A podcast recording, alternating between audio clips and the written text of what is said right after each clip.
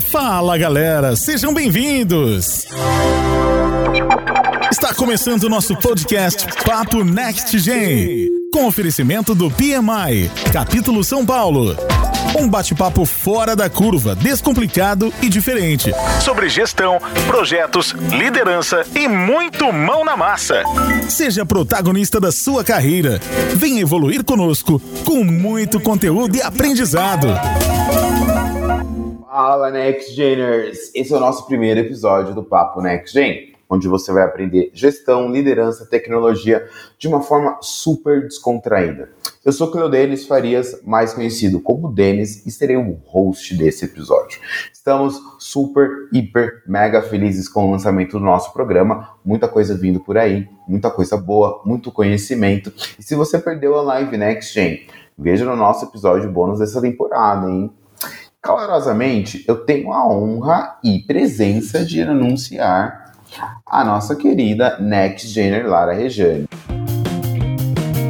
Balsando entre as exatas e humanas, Lara é uma entusiasta do mundo ágil, da inovação do dia a dia, das mudanças, das cores, da adaptação, do lado de fora da caixa, que ainda acredita nas pessoas e suas relações, e sente prazer em servir pós-graduada em análise de sistemas e em qualidade em desenvolvimento de software, agilista evangelizadora e há 19 anos trabalhando no Banco Itaú. Sentiu falta de se aprofundar mais nos complexos seres humanos que somos. Foi quando partiu para uma pós-graduação, dessa vez em psicologia para não psicólogos, aplicação no contexto de trabalho. No mundo ágil, coleciona poucas letras, CSM, SA, SPC e centenas de experiências criações, tentativas, relatos de diva, falhas e sucessos que adora transformar em causas e dividir por aí. Seja muito bem-vinda, Lara, à nossa casa PMI São Paulo. Tudo bem? Tudo ótimo, muito obrigada por me convidar. Estou me sentindo agora muito responsável de saber que eu sou a, a primeira desse, desse podcast. Já estou até ficando nervosa aqui, já tô. Ainda bem que não tem vídeo, porque eu já estou vermelha. Ainda bem que... É, exatamente. Ainda bem que não, não, realmente não tem vídeo. Eu acho que é uma honra nossa do PMI receber você e, e, quando a gente falou duas semanas atrás, eu pensei numa pessoa assim, quem tem esse perfil, quem é da geração X, mas realmente tem totalmente esse, esse mindset Y e Z, né? Por toda, por toda a sua experiência, postura, enfim, a gente vai falar de muita coisa boa aqui. Então, assim, NetGeners, para começar nosso bate-papo, primeiramente a gente vai conhecer um pouquinho da Lara, tá? Como ela é, como, como ela conseguiu chegar onde ela tá, e posteriormente a gente vai falar realmente do que interessa, do tema de hoje, que é gestão ágil de pessoas.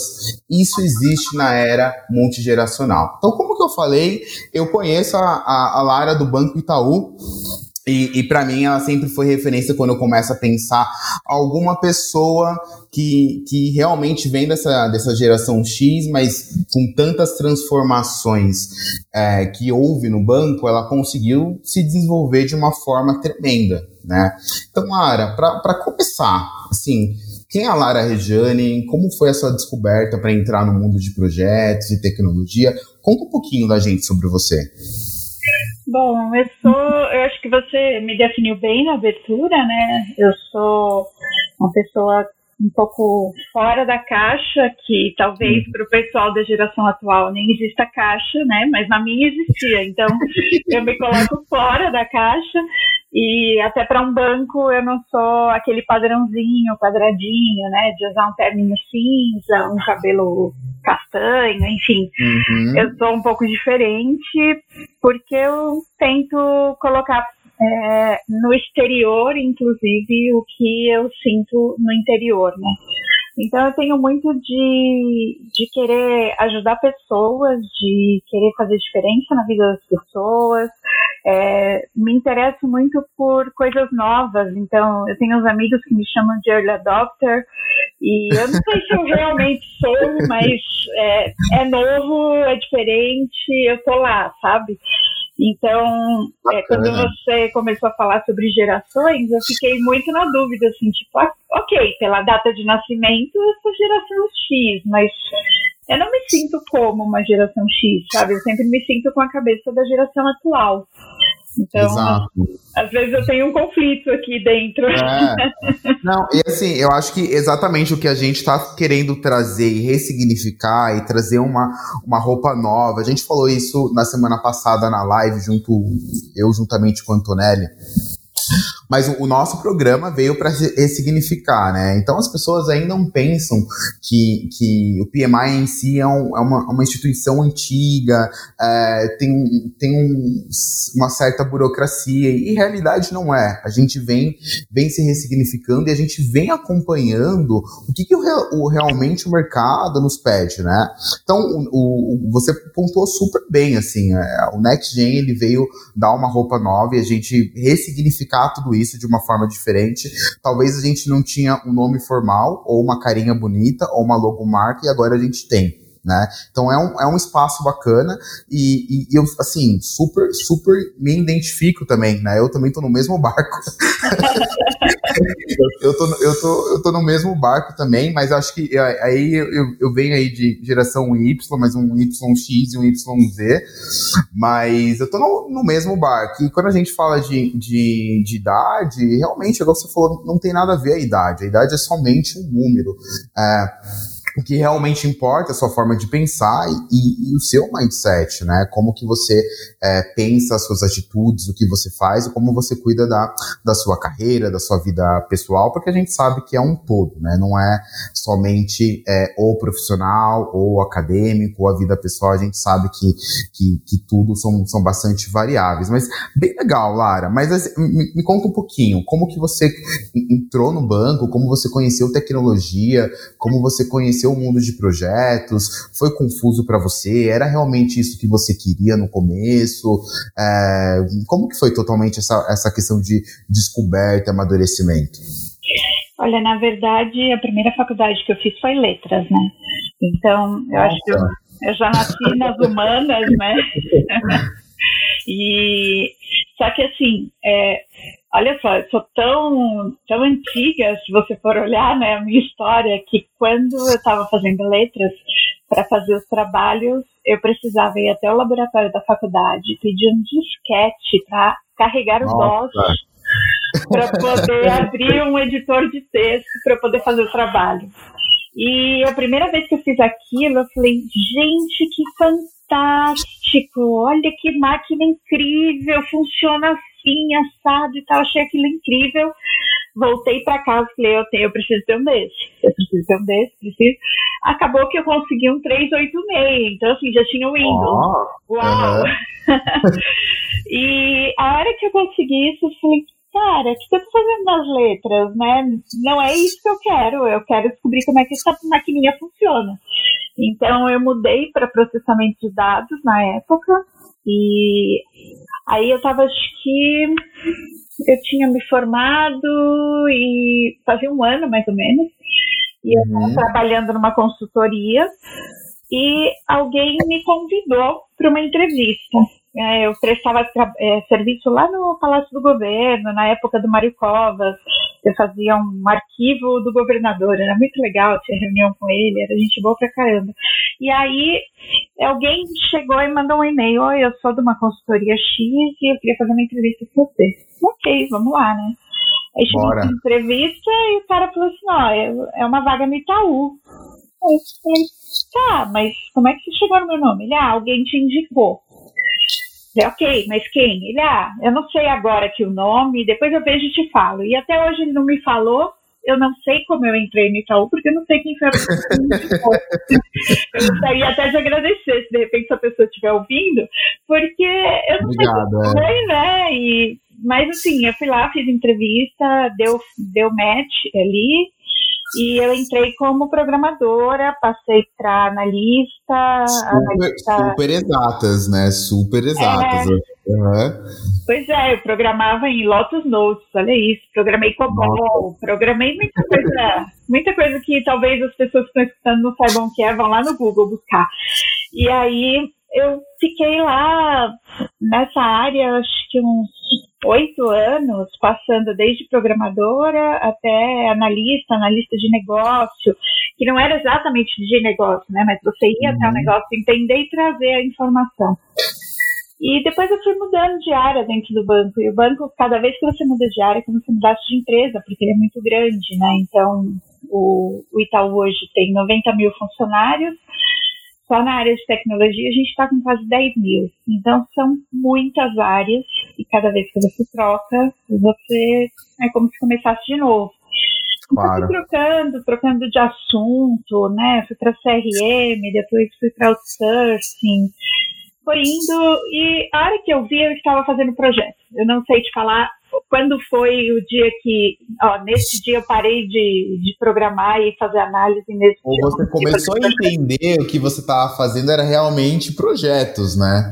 Exato, mas não tem uma data assim cravada, sabe, um momento chance, tipo, ah, a partir uhum. deste momento comecei a fazer, não tem. Então, assim, é, faz alguns bons anos aí que eu faço projetos eu gosto da ideia de fazer projeto porque você acompanha o lance do início ao fim, né? Você vê a coisa ser criada, né? Se transformar, acontecer, chegar no cliente e tal. Então, eu acho que é por isso que eu fiquei tanto tempo nessa área, ainda estou nessa área, porque Sim, é, uma, é. é uma coisa que, que me enche os olhos, assim, eu acho bem legal. Muito bom, muito bom. E aí, tem algum, algum fator chave que você acha, putz, que, que, que, assim, pela, pela sua experiência e tudo que você já trouxe aqui, 10 minutinhos nessa introdução, que, que te leva de estar entre humanas e exatas, né? Você começou em humanas, entrou em exatas. A gente vai falar um pouco muito de gestão de pessoas no decorrer do episódio, tem muita coisa boa vinda.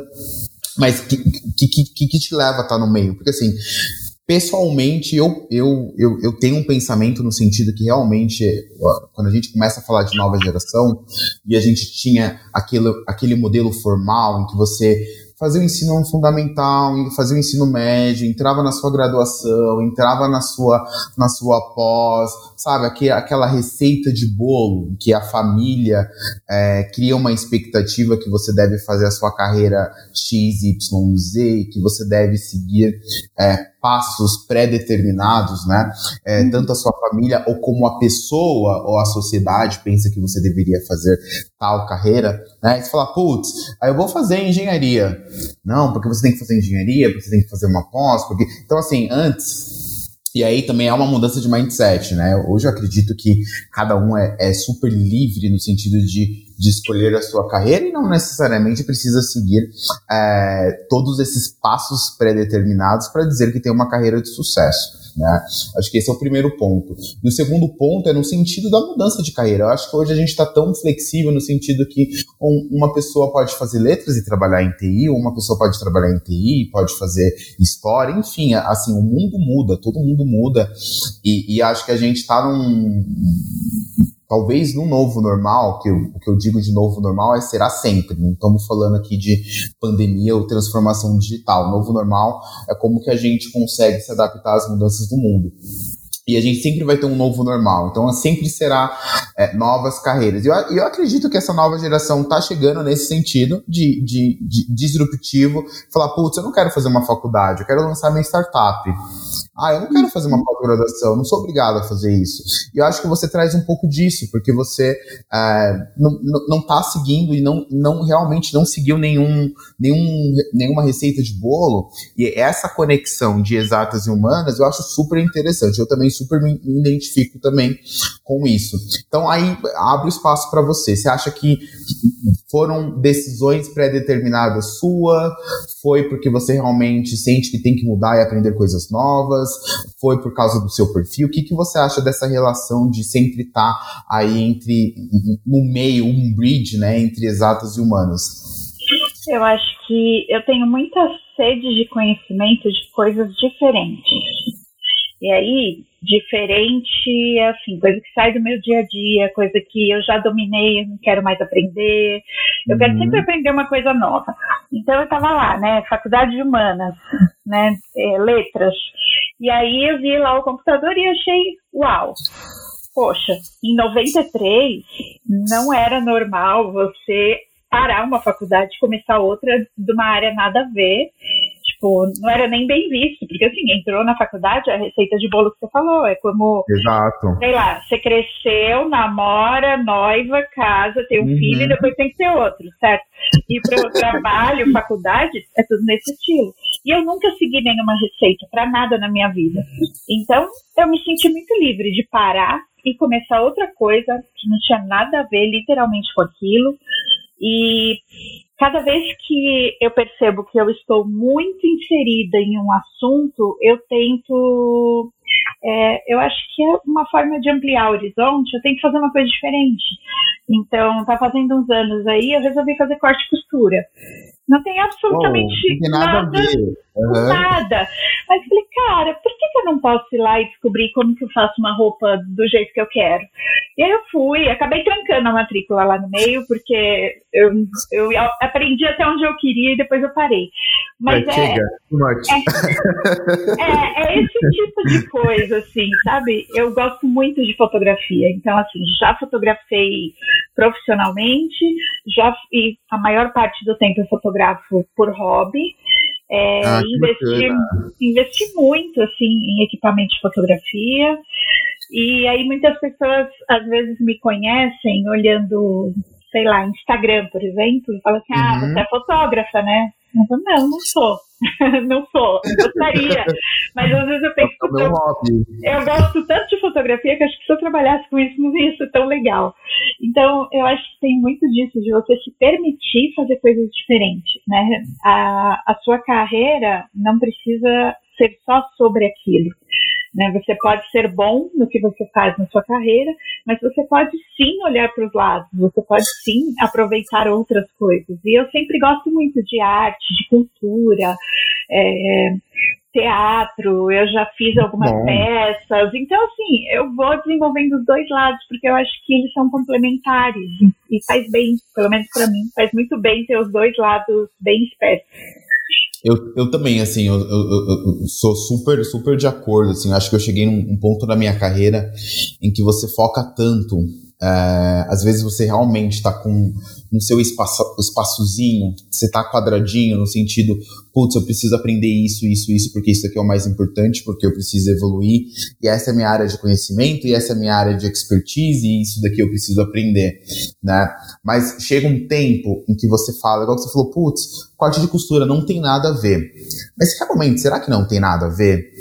Porque não necessariamente ampliar, igual, exatamente o que você pontuou, ampliar suas habilidades, você realmente precisa apenas estudar aquele nicho, né? Quando você começa a abrir sua mente e falar, putz, vou fazer dança, vou, vou fazer outras coisas que, que, que fazem e que eu sinto falta dentro do meu cotidiano, dentro da minha rotina, que não seja estudar ou trabalhar, isso de alguma forma potencializa as suas habilidades. E, e, e, acho que o pulo do gato aqui, que muitas pessoas não percebem isso, né? Ou não dão a, a, a tal importância e energia em que essas outras habilidades, outras atividades, em que é, a costura que você mencionou, até mesmo a dança. Eu sou, eu sou apaixonado por dança, não tem nada a ver. Mas eu acredito que aumenta muito a minha, a minha visão de criatividade. A arte em si é, é, é, é a sua essência da sua alma, né?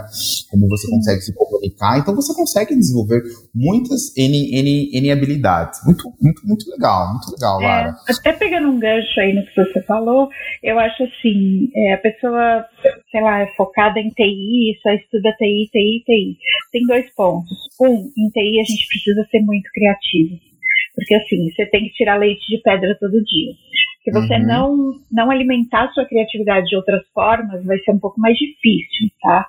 E dois, a pessoa que fica só na TI, cara, ela não, ela não é uma pessoa que a hora que entra no trabalho é TI, a hora que sai é humano. Ela é isso o tempo todo. Ela é TI uhum. e ela é humana o tempo inteiro. Então ela tem que, que estimular esse outro lado, né? Até para ela lidar com pessoas também, porque é, a vida não é só número, né? Você não vai lidar Sim. só com máquina a vida toda. Exato. Muito bom, Lara. E aí, falando um pouco de gestão ágil de pessoas, né? A gente falou um pouco da nova geração, falamos um pouco do, do seu perfil, algum, alguns pontos de vista. E aí, por que, me diz, por que a paixão por pessoas, né? Como, como você se descobriu, como você é, falar de liderança e falar de gestão de pessoas não é fácil, é um desafio diário todos os dias, né? Como a gente consegue é, lidar com as pessoas, como você consegue lidar com os anseios e expectativas do seu time, como você consegue atingir os objetivos. Você sabe que nosso dia a dia, a pressão, metas, né? Temos metas, compromissos, projetos, datas, enfim. É, conciliar isso no dia a dia não, não é fácil. Então, que, que, que te levou? Começou lá atrás, programando para uma pessoa super outstanding, com uma oratória fantástica, boa comunicadora, e aí essa paixão que, que tá no seu coração por pessoas. Olha, se você me conhecesse há uns 10 anos, você diria que eu era a pior pessoa para lidar com pessoas. Eu re realmente eu não sabia lidar com pessoas. É, eu preferia realmente ficar lá programando, ficar no meu cantinho. Talvez até muita gente se identifique com isso. Eu já conheci muitos programadores assim que, tipo, ah, me deixa aqui que máquina não me dá trabalho e quando dá eu consigo resolver. E, e aí eu era meio que essa pessoa, e quando eu lidava com pessoas era um caos, era uma desgraça, assim, porque eu não sabia me estressar direito com a pessoa, sabe? Eu sabia o que eu queria falar, mas eu não sabia a melhor forma de falar e eu sempre conseguia usar a pior. Então eu falei, cara, isso tem que mudar, tem que dar um jeito. Eu quero trabalhar com gente e eu quero me dar bem com gente, então eu vou, vou resolver esse problema. E aí fui pra terapia. E a terapia Nossa, foi, legal, legal foi assim, foi um divisor de águas. Esse sim eu lembro até o dia, tá? Que, que isso aconteceu. E a partir dali eu comecei a entender por que, que as pessoas são como são é, e que uhum é, 99% das vezes que alguém te responde ou te fala alguma coisa não é sobre você, é sobre ela, então você não pode uhum. levar as coisas para você. E as coisas foram mudando, assim, minha mente foi clareando e abrindo para um mundo novo, onde eu conseguia é, conversar com a pessoa na linguagem que ela conseguia entender. E isso foi muito mágico para mim. E foi ali que eu decidi, eu quero fazer gestão de pessoas, eu quero cuidar das pessoas, eu quero evoluir as pessoas. É, e eu sinto que, por mais que a gente tenha chefes, hoje a gente tem poucos líderes. E Sim. o líder, na minha opinião, ele é diferente do chefe, porque assim, ele não precisa ter um cargo, ele não precisa ter uma cadeira, ele é uma pessoa que inspira e as outras pessoas é, se inspiram nele e seguem. Então, é, eu acho que a gente é muito carente de líder, principalmente na área de TI, e talvez pelo, pelo papo que a gente falou há alguns minutos, que a pessoa foca tanto no técnico que ela esquece do humano. Então, eu falei, eu quero fazer diferente. Eu quero, eu quero ser diferente de tudo que eu já vivi. E foi aí que começou a minha transformação. E hoje, assim, é, sem falsa modéstia, eu lido muito bem com pessoas, tenho equipes ótimas. É, assim, e é muito é, gratificante, né? Quando você muito. sente que você fala e o seu time fala, putz, é, tá contigo, você sente essa réplica do feedback, né? Que não é somente é, é, unidirecional, é bidirecional, e aí você sente que o seu time te suporta, gosta da sua liderança, isso, isso não tem preço. Não, não tem preço. É, é isso que me faz acordar de manhã. Eu acordo pensando, hoje eu vou mudar a vida de alguém, hoje eu vou ajudar a mudar a vida de alguém. Mudar a vida de alguém pode parecer muito pretencioso, mas quando uhum. você começa a olhar em retrospecto, muitas vezes, é, cinco minutos que você conversou com alguém num café fizeram uma diferença na vida daquela pessoa naquele dia. Ela precisava escutar aquilo que você falou, sabe?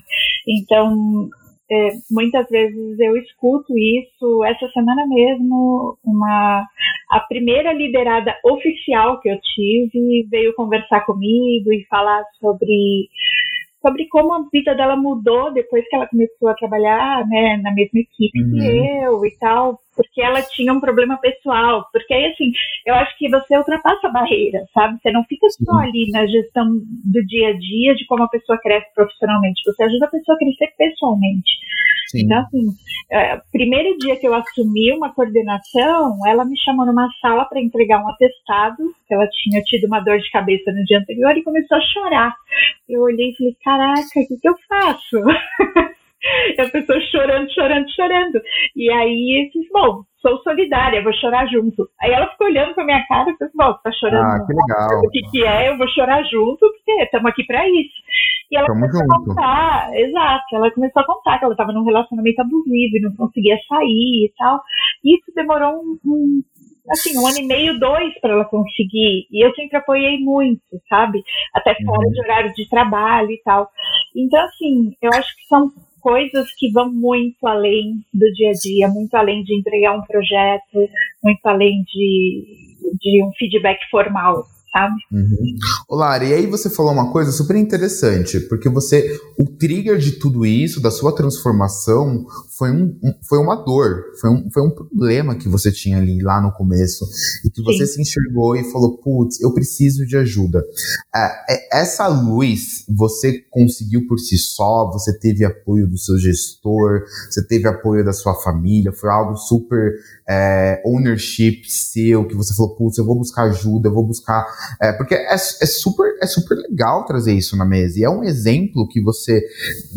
O, o fator que você é hoje e toda a sua capacidade que você conseguiu se desenvolver foi lá atrás, por uma dor, um problema que você teve e você encarou o problema de frente, superou, enco é, encontrou o seu desafio ali e acho que isso é resultado daquele problema. Mas você poderia ter falado: não, vou continuar aqui na, no meu notebook aqui programando e tá tudo certo. Não quero falar com pessoas, não quero, não quero aprender, não quero me desenvolver. Você, como que foi essa questão de esse trigger seu? Você, você teve ajuda? Foi muito, muito seu? Como, como que aconteceu? Olha, foi. Eu diria que foi muito meu, porque eu comecei a perceber que eu machucava pessoas que eu gostava e eu me machucava. Então, assim, sei lá, de repente eu respondia meio atravessado para minha mãe.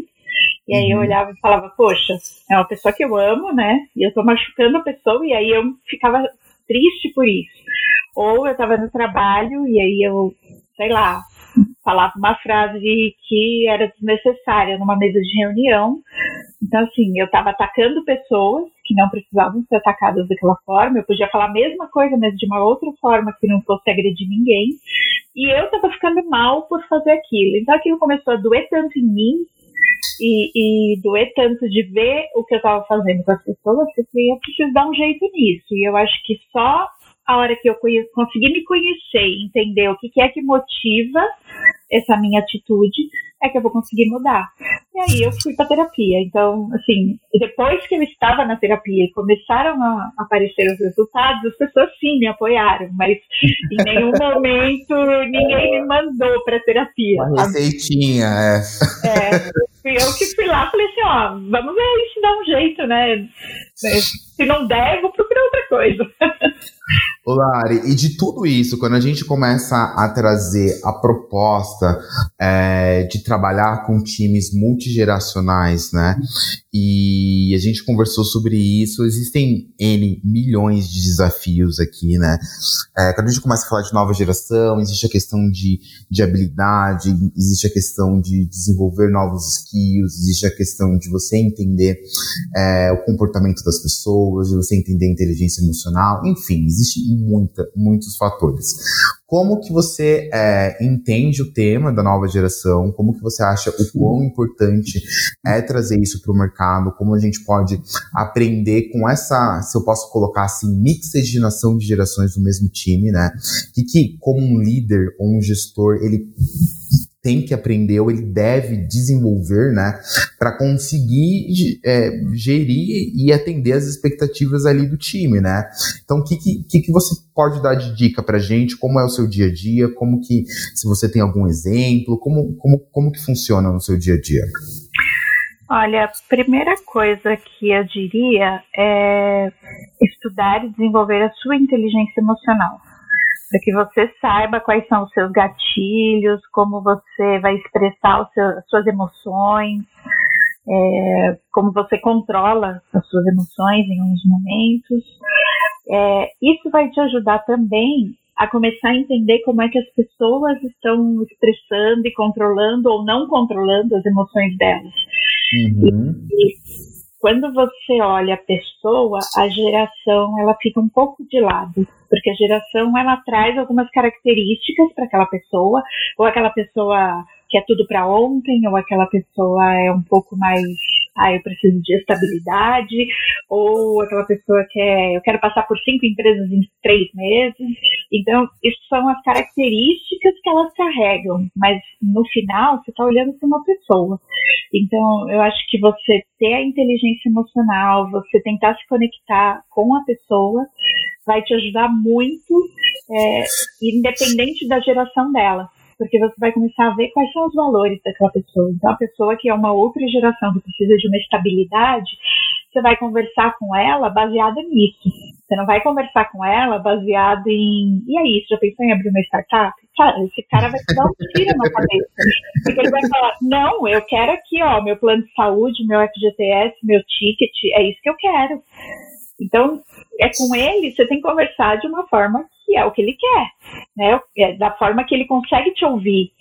Agora, você chegar para um, um menino, uma menina super jovem e tal, e falar: olha, já pensou em passar 20 anos dentro de uma empresa? Eu vou falar: nunca jamais, em tempo algum.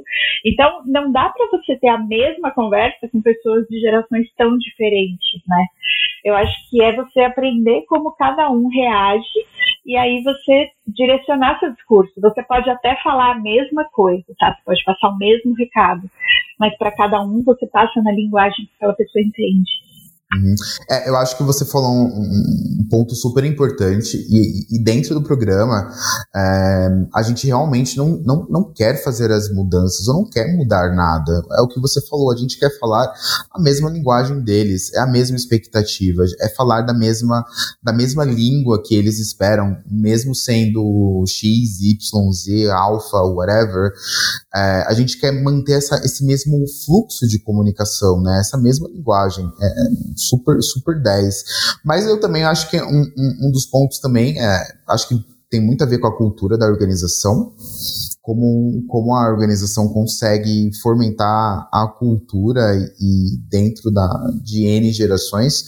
É, na minha humilde opinião e perspectiva, né, é, as pessoas pensam que o, que o, banco em si é uma organização super old, super engessada e, e, e quem realmente está lá dentro do Itaú sabe que é transformação todo tempo, todo minuto está acontecendo algo novo e você precisa se reinventar e, e aprender todos os dias. Então, é realmente é, uma pegada bastante forte nesse sentido, né? Então eu acredito que a cultura fomenta esse ponto.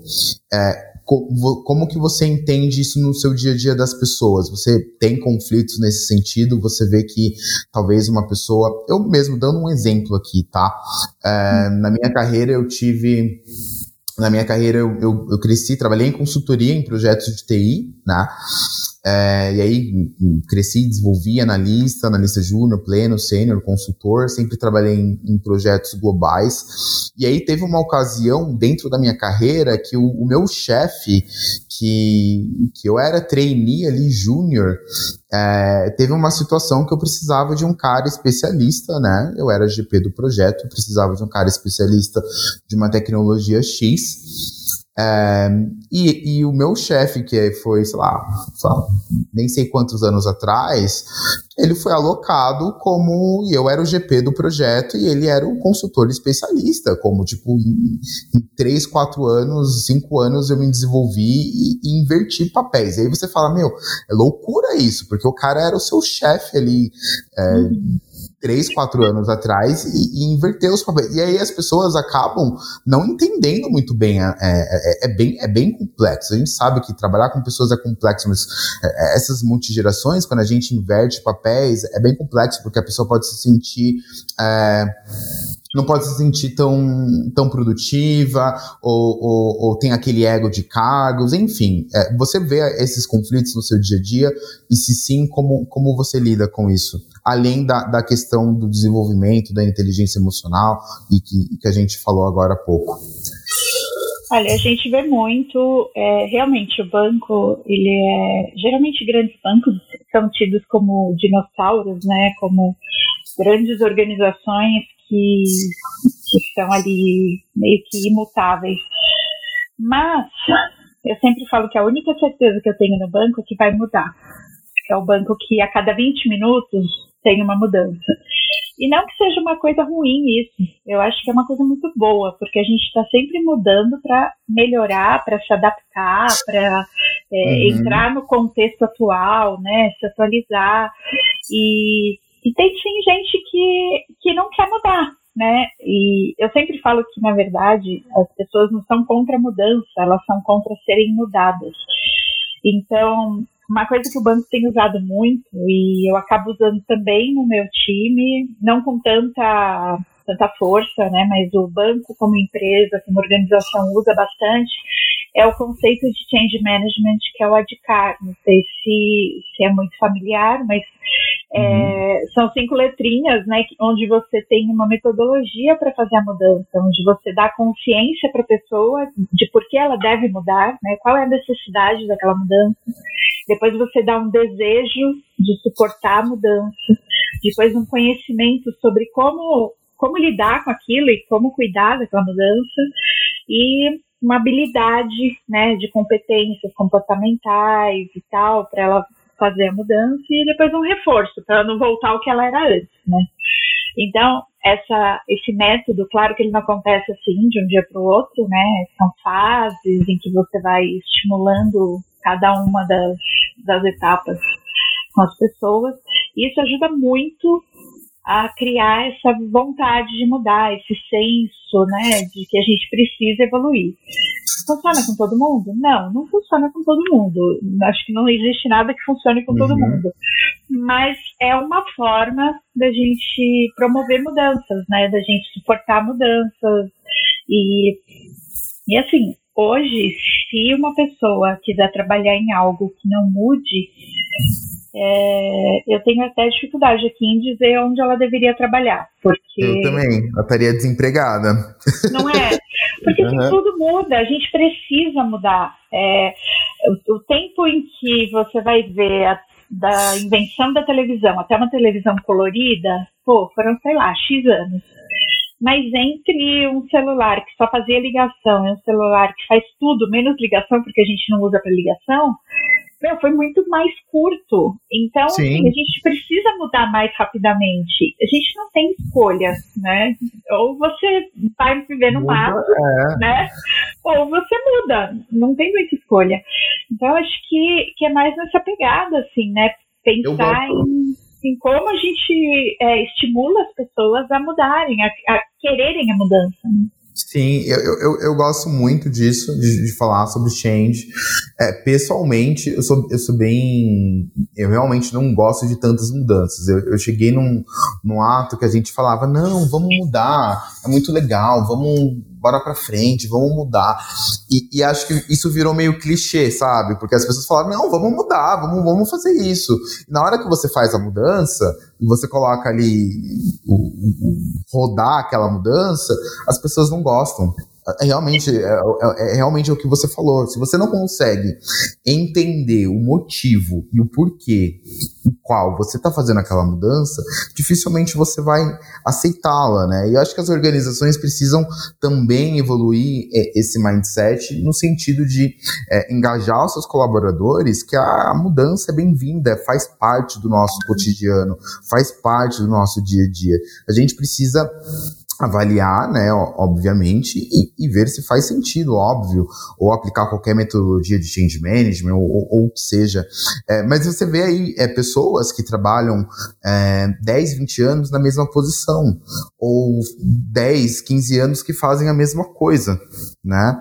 É, hum. E aí você fala assim, cara, não é possível, assim, precisa ser, precisa ter tanto um, um empowerment seu, da pessoa, do colaborador, de falar, putz, eu quero aprender algo novo, eu preciso crescer. Faz parte o crescimento, faz parte a evolução. E a organização também precisa te puxar e te forçar a puxar. Então precisa ser uma via de duas mãos, né? Tanto, tanto o colaborador, como a organização, como a cultura, e, e até mesmo seu coach, o seu líder precisa é, fazer um driver ali na sua carreira em, em questão de, de, de, mudanças e anseios. Muito bom. Aí você falou um ponto super, super bacana, né? É, a gente falou um pouco de perfil Next Gen, em que realmente eu, as pessoas trabalham nas organizações é, um ano, se é um ano, é muito, né? Ou seja, uhum. É, é, é, eu quero ir para. É, existe um anseio de crescimento tão grande da nova geração. É, a gente sabe que a gente tem um boom de informações, né? Existe muita coisa, muito canal para a gente aprender. Às vezes a gente fica até confuso por onde a gente tem que começar, é, mas existe um. É, grave, é, certamente que, que a nova geração ela busca um crescimento muito agressivo. E talvez ela não, não, não, quer esperar tanto tempo, não não quer seguir o, o, o, papel de bolo que a gente comentou em, em, fazer vários cursos, em fazer várias faculdades, enfim, ela quer fazer um, um jump na carreira e talvez não seguir uma escadinha ali em degrauzinho, né? Então, o tempo de casa que realmente essa nova geração fica é mínimo. É sempre querer fazer essa mudança de carreira de empresa para empresa e, e não, não necessariamente possuir ou fazer uma carreira dentro da mesma, da mesma organização. E aí você chama um pouco de atenção, porque você tem um perfil é, super next gen, mas você tem 20 anos no banco, né? O que, que te levou a estar tanto tempo e, e ou, o seu, seu fator motivacional? Como você conseguiu lidar com isso, né? É, eu acho que assim, é, da mesma forma que eu dei o exemplo aí da TV e do celular, é, quando eu entrei no banco, as coisas realmente eram mais devagar, assim, eram mais lentas. Há 20 anos não era comum você ficar trocando de trabalho, enfim, de empresa toda hora e tal.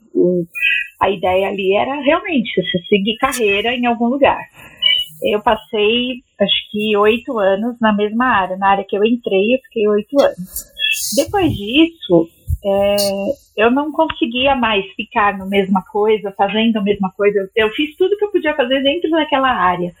E aí eu comecei a olhar outras áreas e eu percebi uhum. que por banco ser muito grande e ter muitas opções, eu não necessariamente precisava sair da empresa. Podia é, dar uma dançadinha ali dentro, né, em outras áreas, conhecer coisas novas ali dentro mesmo. E eu fui fazendo isso. E isso foi me dando fôlego sempre, porque era sempre uma coisa que eu nunca tinha feito, uma coisa desconhecida, uma coisa nova. E isso foi, foi me alimentando. É, hoje eu olho e eu nem acredito que eu fiquei tanto tempo dentro de, uma mesma Sim. empresa, sabe? Uhum. Mas cada vez que eu lembro de uma das áreas, eu penso, cara, como era diferente, né? Ir de uma área para outra. E era tudo muito. Como, como, é bom sentir aquele friozinho na barriga, né? Exato, assim, parecia que eu estava realmente começando uma empresa nova. Hoje, o que me alimenta é o, a velocidade que as mudanças acontecem. Então, é, nos últimos três anos, eu passei por três áreas diferentes. E, e as coisas vão mudando muito rapidamente. E nessa, nesse momento, na área que eu estou, é, eu não completei um ano ainda e já tenho uma mudança prevista em que provavelmente até dezembro já vou mudar também. Então, é, eu sei que não é a mesma coisa de ir para outra empresa, mas é algo que, que me faz bem, que alimenta esse meu lado curioso, esse meu lado de querer conhecer coisas novas. Então, é algo que, que me dá espaço, né, para enfim, para criar, para fazer coisas diferentes, experimentar.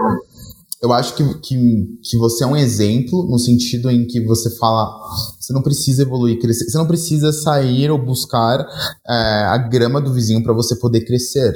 Né? Existem muitas pessoas que, independente se elas não, não estão felizes onde estão ou, ou, realizando o que, o que estão fazendo, em questão de projetos, em questão de carreira, em questão de, de liderança, coach ou, ou chefe, como lá a gente pode se colocar aqui, as pessoas tomam uma decisão e falam, putz, eu vou buscar fora do mercado. Eu quero um crescimento e eu vou buscar fora do mercado porque vai, vai me dar uma. Em, em contrapartida, ou teoricamente, vai te dar uma visão de crescimento mais rápido, mas não necessariamente na prática o que vai acontecer. Eu acho legal isso, incentivar isso, quem está até mesmo ouvindo, e, é, e a nova geração, que você pode fazer esse movimento onde você está. E uma coisa que eu gosto muito é é, quando você está numa organização, você cria um regalo, você cria algo, né? Não é uhum. quando você deixa uma organização, então a gente falando aqui ah, da Lara, você, você tem uma história criada, né? São Sim. pessoas, são relacionamentos, são projetos, você tem um regalo. Quando você deixa uma empresa, vai de uma empresa para outra, você deixa o seu regalo naquela empresa e você precisa construir um outro regalo é, em outra companhia.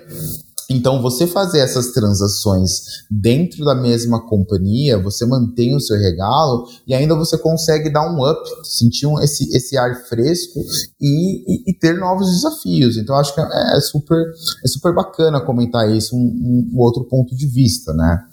É, eu acho que até muitas pessoas que são resistentes à mudança, em muitos momentos já me falaram é, se eu mudar aqui, eu vou perder meu histórico. Eu vou uhum. ter que uhum. começar de novo, ninguém vai saber quem eu sou, o que eu faço, eu vou ter que provar meu valor outra vez. Só que sim, é, eu entendo essas pessoas e, e tá tudo bem se ela sente dessa forma. Tá tudo bem também a pessoa que ela quer crescer rápido e para ela o que importa é cargo, então ela precisa crescer rápido. Talvez um banco nem sempre dê essa rapidez que ela quer e tá tudo bem ela ir procurar fora também e ficar indo em várias empresas para dando e dando seus pulos, né? O degrau é. e tal.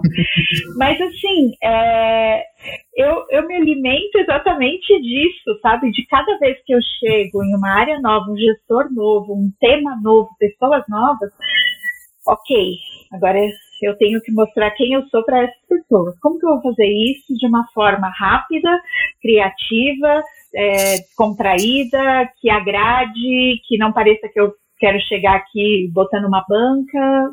Então, assim, é, eu tenho que me recriar a cada momento também, sabe? Então, acho que são, são pontos de vista, né? É o que te faz mais, mais satisfeito, que te preenche, né? Legal. Lari, falando um pouco de gestão ágil de pessoas, eu vi que você também tem um, um background muito legal na parte de agilidade, algo que você gosta, já participou de eventos. E o que, que você define a gestão ágil de pessoas? Como que você aplica isso lá no banco? Então, eu costumo dizer que é, quando a gente fala de agilidade, a gente pensa em projeto, né? Todo mundo pensa, puta, projeto, vou fazer um projeto com agilidade, vou criar sprint, vou fazer backlog, isso e aquilo. E quando eu falo de pessoas, é, geralmente as empresas falam, ah, você tem um feedback formal ao ano. Cara, como que eu aviso a pessoa de que ela não está indo bem, que ela precisa mudar rápido, ou que ela está indo muito bem e ela pode melhorar ainda mais. Sabe, por que, que quando eu falo de pessoas eu não quero fazer pequenas entregas? Por que, que eu não quero dividir o meu, o meu lote em tamanhos pequenos, sabe? Uhum. Então, assim, por que não aplicar agilidade para pessoas também? Então, eu faço sempre um, um, esquema de acolher quando a pessoa chega, envolver a pessoa nos trabalhos e desenvolver a pessoa. E na hora que eu entro no desenvolver, é como se fossem sprints mesmo. Então, eu tenho alguns materiais em que eu falo, ó, tá aqui, é sprint 1, você vai desenvolver este material, você vai descobrir aqui suas potencialidades, você vai descobrir onde você pode crescer, o que, que você faz de melhor. Depois, como é que a gente aplica, vai, sprint 2, como é que a gente aplica isso aqui no seu dia a dia. E, e a você cada... vai envolvendo a carreira da pessoa com entregando um valor curtos, né?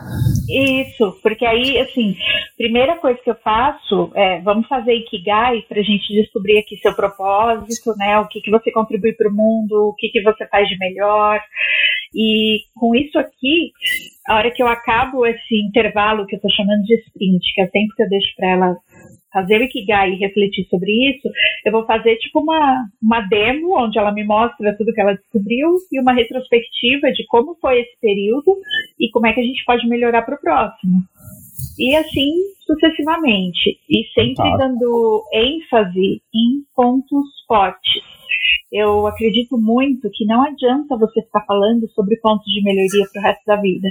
É, algo que a pessoa precisa melhorar, que não é o forte dela, ela vai melhorar até um nível X e vai parar ali. E é um nível aceitável, ok. Mas e que ela é boa?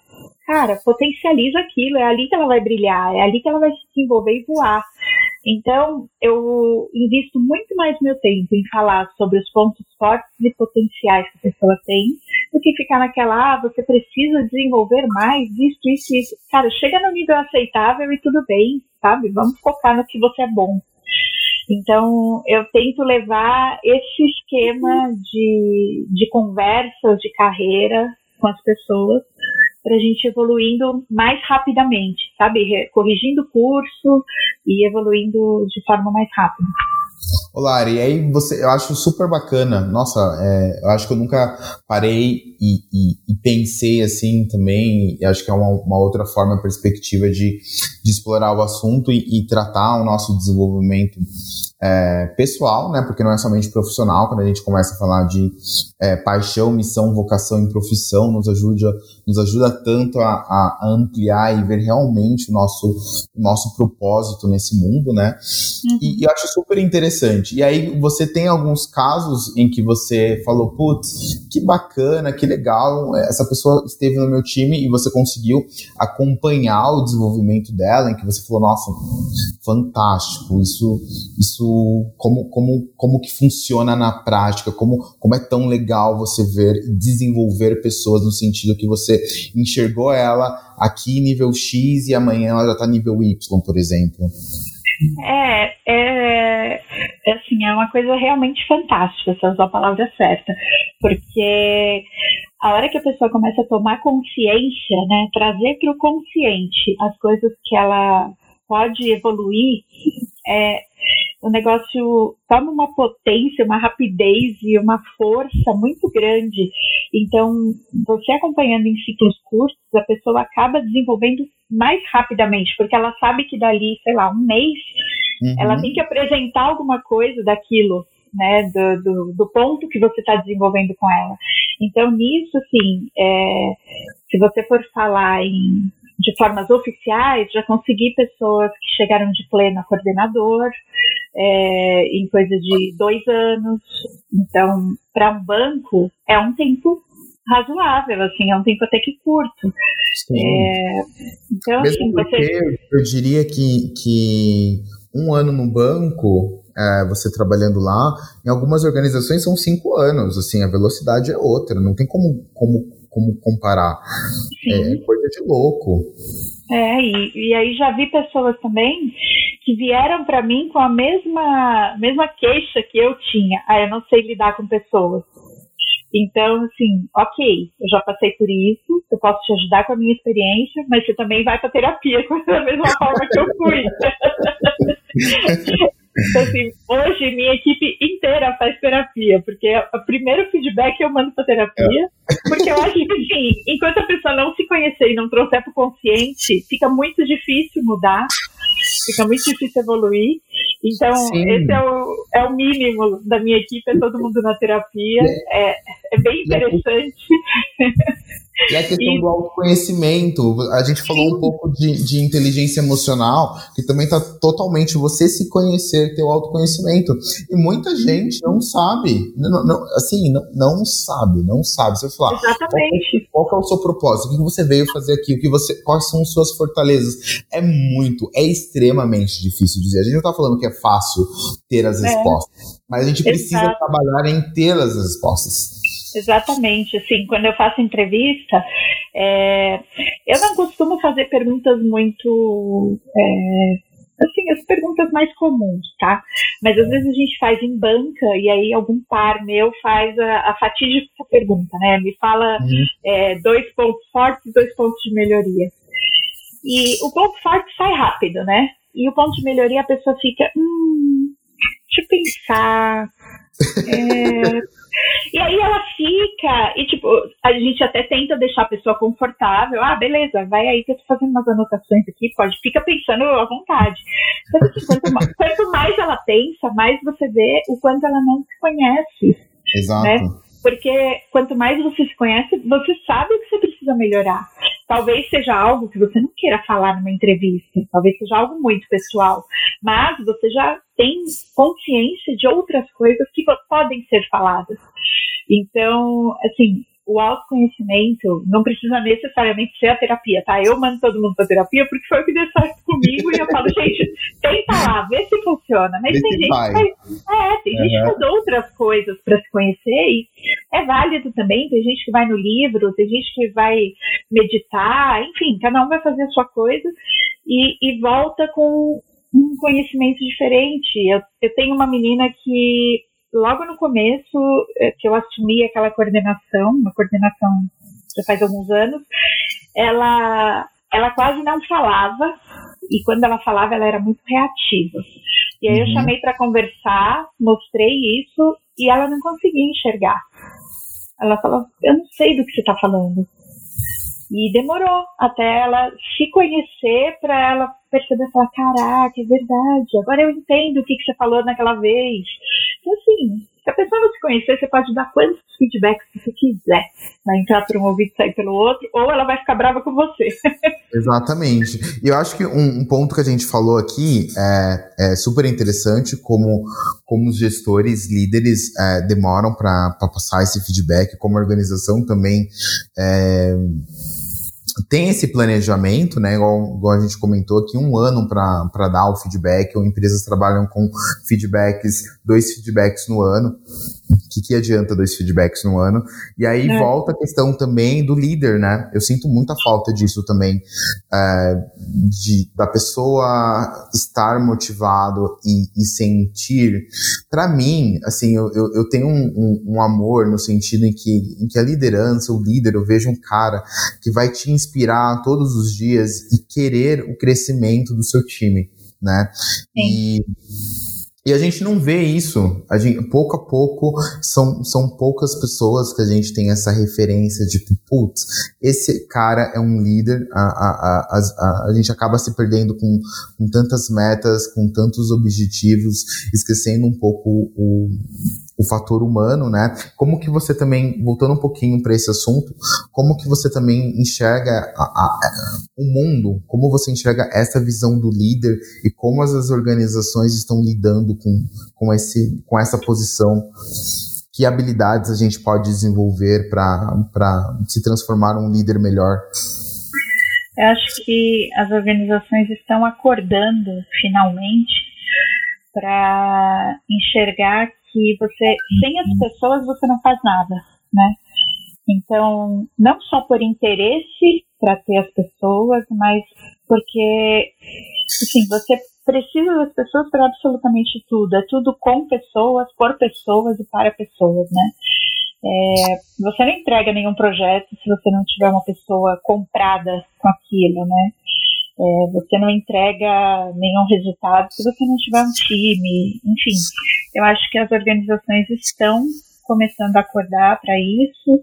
Acho muito válido. Acho que essa época de pandemia, exatamente por estarmos é, nós privilegiados que estamos trabalhando em casa, podemos é, perceber que se a gente não focar nas pessoas, a gente meio que perde as pessoas.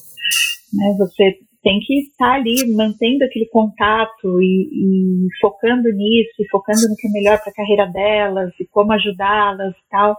Então, eu acho que assim, além do autoconhecimento que o líder tem que ter, eu acho que isso é uma, uma condição sine qua non para o líder, é, cada vez mais é, ele tem que tentar entender sobre pessoas, né, sobre como as pessoas funcionam. É, agora mesmo eu estou lendo um livro que eu acho que ele não foi traduzido ainda, tá? Mas é, a tradução livre da, do título dele é Ajude-os a crescer ou veja eles partirem. Porque assim, ou você investe nessas pessoas, ou você se volta para elas, né? E aí tem N formas, tem livros, tem cursos, tem coach. Tem, tem muita coisa. Muitas formas, né, de fazer isso.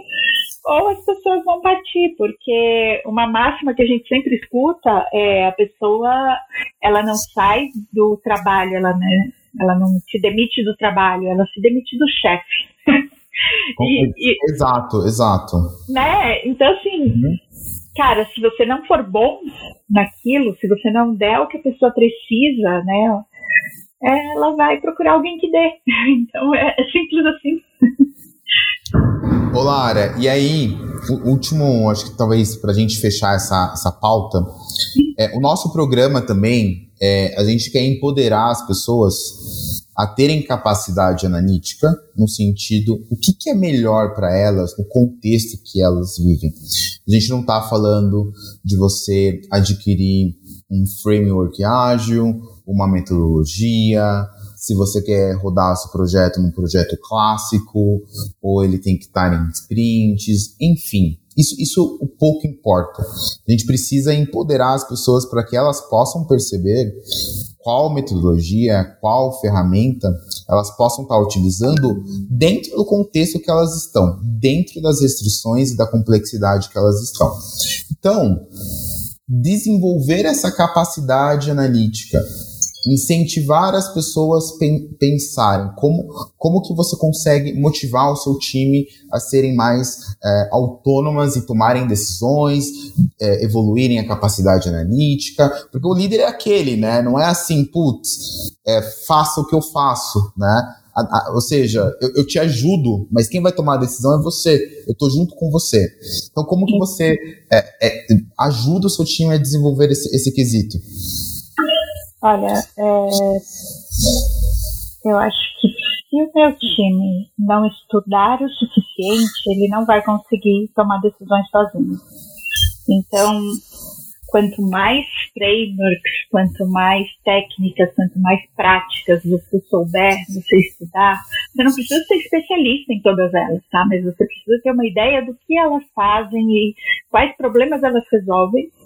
Isso vai te capacitar para saber qual a melhor que você pode aplicar naquele momento, naquele contexto, naquela restrição, numa, na empresa que você está. E, e é bem aquela coisa de a diferença entre o veneno e o remédio é a dose. Então, não adianta você falar que o ágil resolve tudo, porque o ágil vai virar um veneno dentro do, do seu ambiente, assim como qualquer outra forma de trabalho. Então, é, estude sobre várias formas de trabalho dentro do seu contexto e quando você encontrar um problema, olha para ele, né, e, e, seja analítico no sentido, o que, que eu quero resolver aqui nessa situação?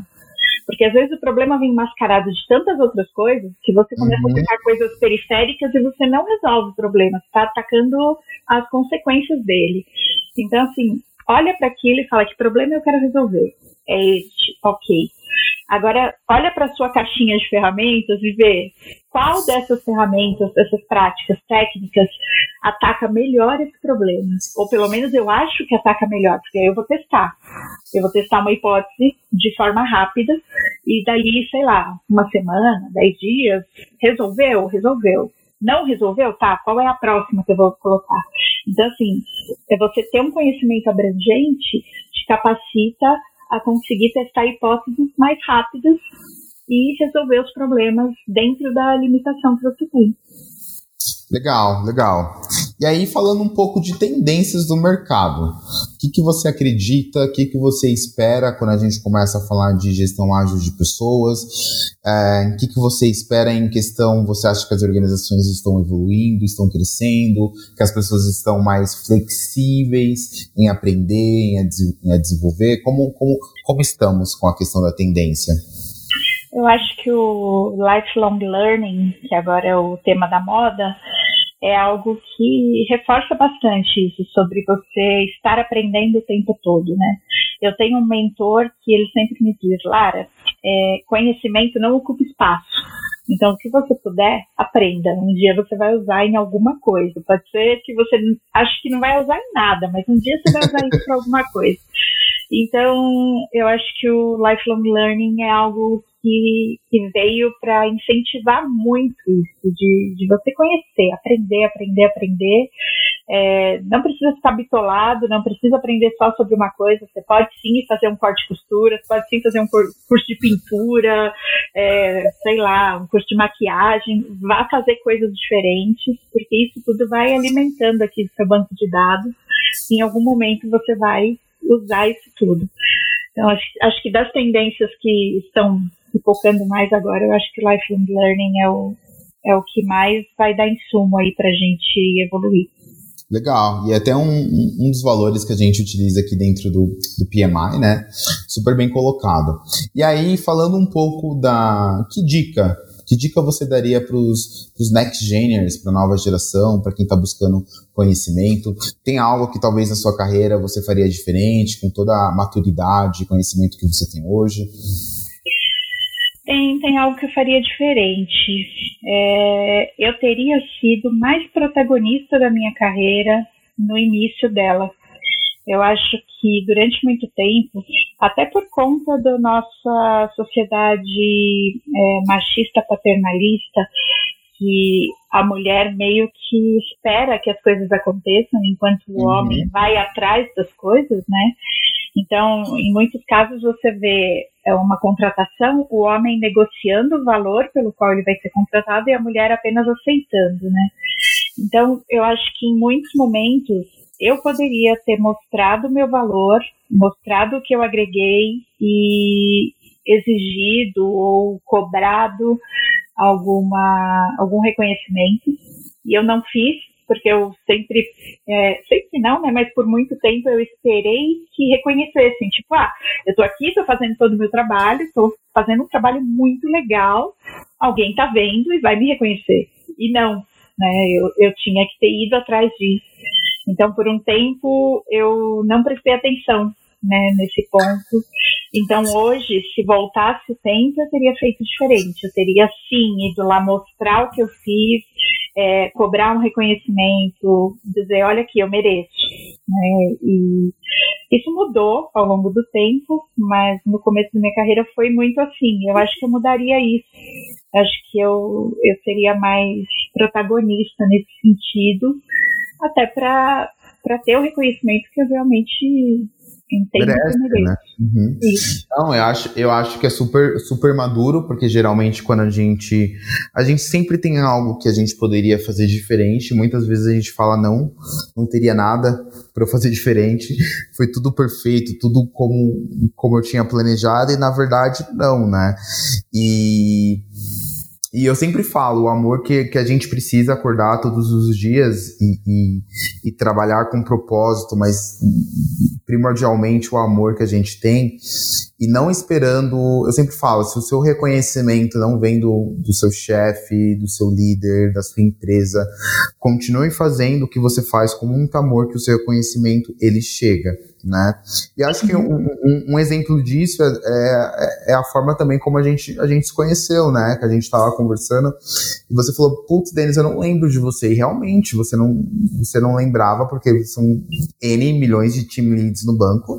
É, mas olha o quão curioso é. Você gera um impacto em uma pessoa ou em várias pessoas e você não tem nem noção do impacto e percepção em que você causou, né, é, indiretamente, né, e, e, acho que é o fato de você fazer as coisas com muito amor, né, e, e quando eu comecei a pensar, eu preciso de uma pessoa, é, e, e, me veio você na mente, assim, diretamente, então eu queria imensamente, tô, tô super feliz com o nosso bate-papo aqui, Queria imensamente agradecer pela, pela sua presença, pelo seu tempo, para você poder compartilhar um pouco da sua história de vida, né? Trazer o seu valor único aqui nesse bate-papo, trazer um pouco da sua experiência. Acho que foi um bate-papo muito gostoso, né?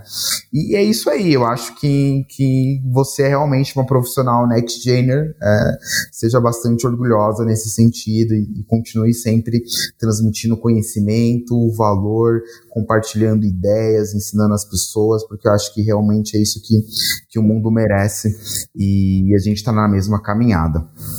É, eu fico muito feliz, assim, eu fiquei feliz demais com o convite. É, não tinha assim muita ideia do que que a gente ia é, falar. Ia falar, é, assim, por mais que a gente deu uma ideia antes e tal, eu fiquei pensando, cara, às vezes eu acho que a gente se acostuma com o que faz todo dia e acaba achando que poxa, eu vou falar sobre isso, é tão básico, né? Mas é, o fato de você falar sobre essa abrangência, né? Sobre impactar pessoas que a gente não faz ideia de que impactou, é, isso só me dá mais energia para continuar fazendo o que eu estou fazendo, para fazer melhor, para olhar para trás e ver onde posso né, potencializar as coisas que eu faço. E eu fico muito feliz, muito lisonjeada, tanto pelo convite como pelas suas palavras. E o que eu puder ajudar e contribuir, eu estou aqui à disposição. Imagina, Lara, muito obrigado. Gratidão. Gratidão. Bom, pessoal, espero que tenham gostado desse episódio. Não deixe de enviar seus comentários, feedbacks pelas nossas redes. Acessem o site oficial www.pmisp.org.br ou as nossas redes sociais Facebook, Instagram, YouTube, tudo pelo PMI São Paulo. Você também pode nos enviar um e-mail para nextgen@pmisp.org.br. E você ouvinte que estiver curtindo esse episódio pelo Spotify, não esqueça de clicar lá no botão seguir e se você estiver ouvindo pelo iTunes, deixe as suas cinco estrelinhas e comentários que eu leio tudo. PMI Capítulo São Paulo agradece e até a próxima. Transforme-se seja um profissional NextGen na veia. Papo NextGen. Realização do PMI. Capítulo São Paulo.